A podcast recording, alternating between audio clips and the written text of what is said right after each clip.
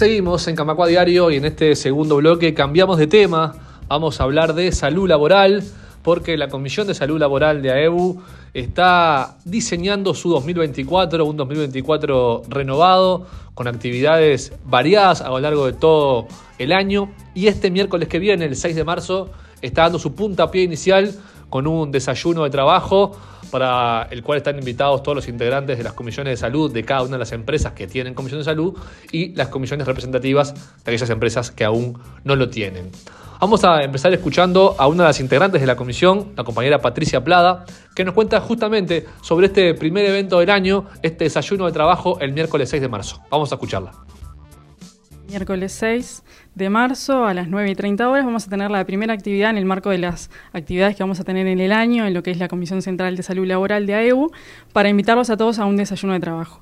En esta instancia están invitadas las comisiones de salud de cada empresa y a su vez también las comisiones representativas en aquellos casos que aún no tengan conformadas las comisiones de salud, justamente para encontrarnos, conocernos y, aparte de disfrutar de un rico desayuno que vamos a tener, eh, conocernos y empezar a conformar o a tratar de conversar para conformar esas comisiones de salud en esas empresas aún que aún no tienen este, las comisiones formadas.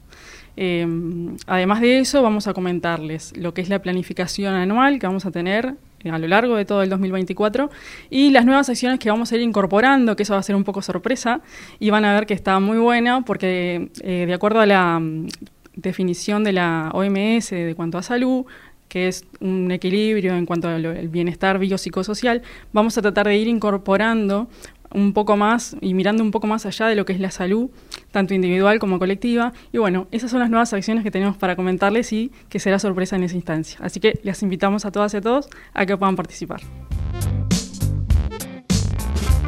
Como decíamos, este va a ser el primer mojón del 2024 para la Comisión de Salud Laboral Central de AEU pero va a ser un año largo, con muchas actividades, con mucho trabajo y para conocer más al respecto, para que nos cuente todo lo que se va a hacer, las líneas de acción, dónde va a estar puesto el foco de la salud laboral este año, vamos a escuchar la palabra de Sonia Lezama, una de las integrantes también de la Comisión de Salud Laboral, ella también integra el Consejo de Sector Financiero Privado y también preside la Comisión Representativa del Banco Santander. Este va a ser el año 2024 para la Comisión de Salud Laboral.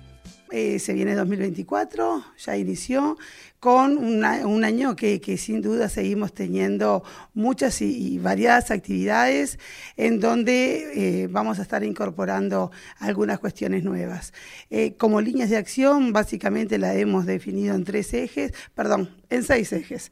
Eh, uno, que va a ser el inmediato, es continuar profundizando, asistiendo y trabajando con todas las comisiones ya este, instaladas del ámbito financiero privado y del sector financiero y, bien, seguir manteniendo ese vínculo este, fuerte que hemos construido a lo largo de todos estos años, pero con una forma más este, sistematizada, digamos, en, en los últimos años. Eh, la segunda línea de acción va a continuar siendo la formación, que tiene que ser constante y profunda en todos los aspectos que relacionan a la Comisión de, de Salud Laboral y tan necesaria que es para abordar toda la problemática este, que nos llevan al decreto 291, el ámbito bipartito, a tener ese, ese encuentro donde empleadores y trabajadores acordamos las líneas de trabajo que deben ser beneficiosas para que nuestro ambiente de trabajo sea un ambiente de trabajo seguro y saludable. Eh, otra tercera línea va a ser por el pasaje desde nuestra propia EBU, desde este, ustedes como funcionarios, nosotros como Comisión de Salud Laboral Central.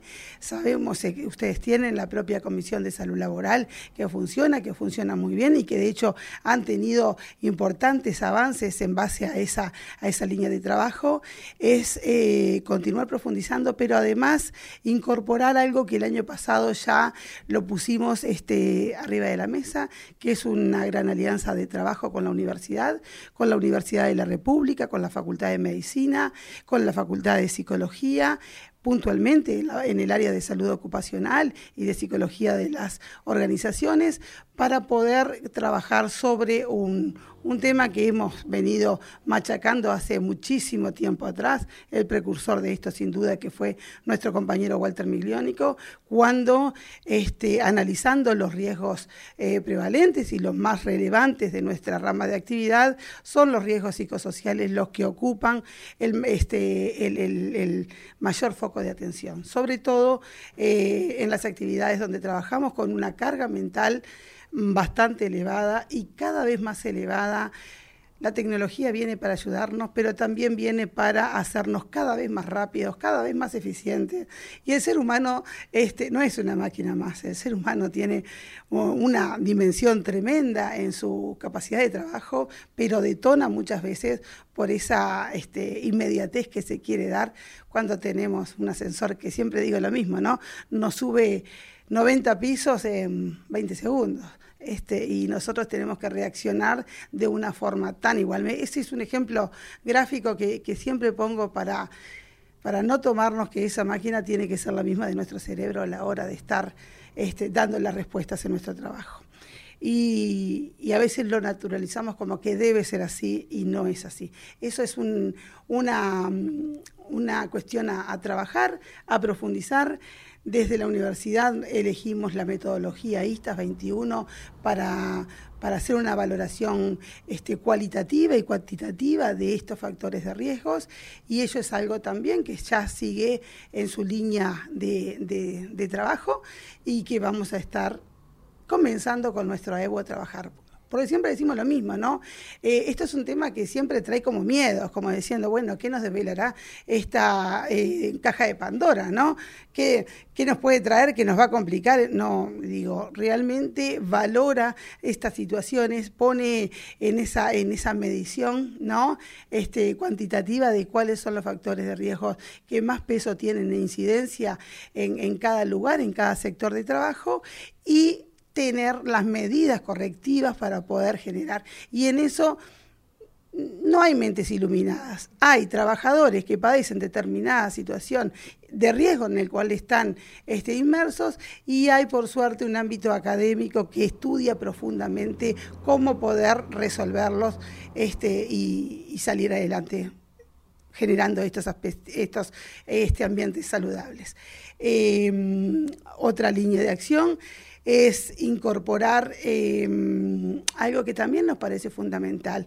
Los ambientes de trabajo tienen una, una carga este, importante, pero también nosotros tenemos nuestra propia carga de trabajo. Nuestra salud esto es un todo, ¿no? Este, entonces entendíamos que era importante profundizar. Tenemos un, complejo deportivo, tenemos este, muchas cuestiones con, otros docentes, con otros técnicos que podemos incorporar desde su visión, desde su ayuda, desde su profesionalización, cómo darnos esos espacios también de deporte, de recreación. Eh, que, vamos a, estar viendo en días puntuales de promoción con ello.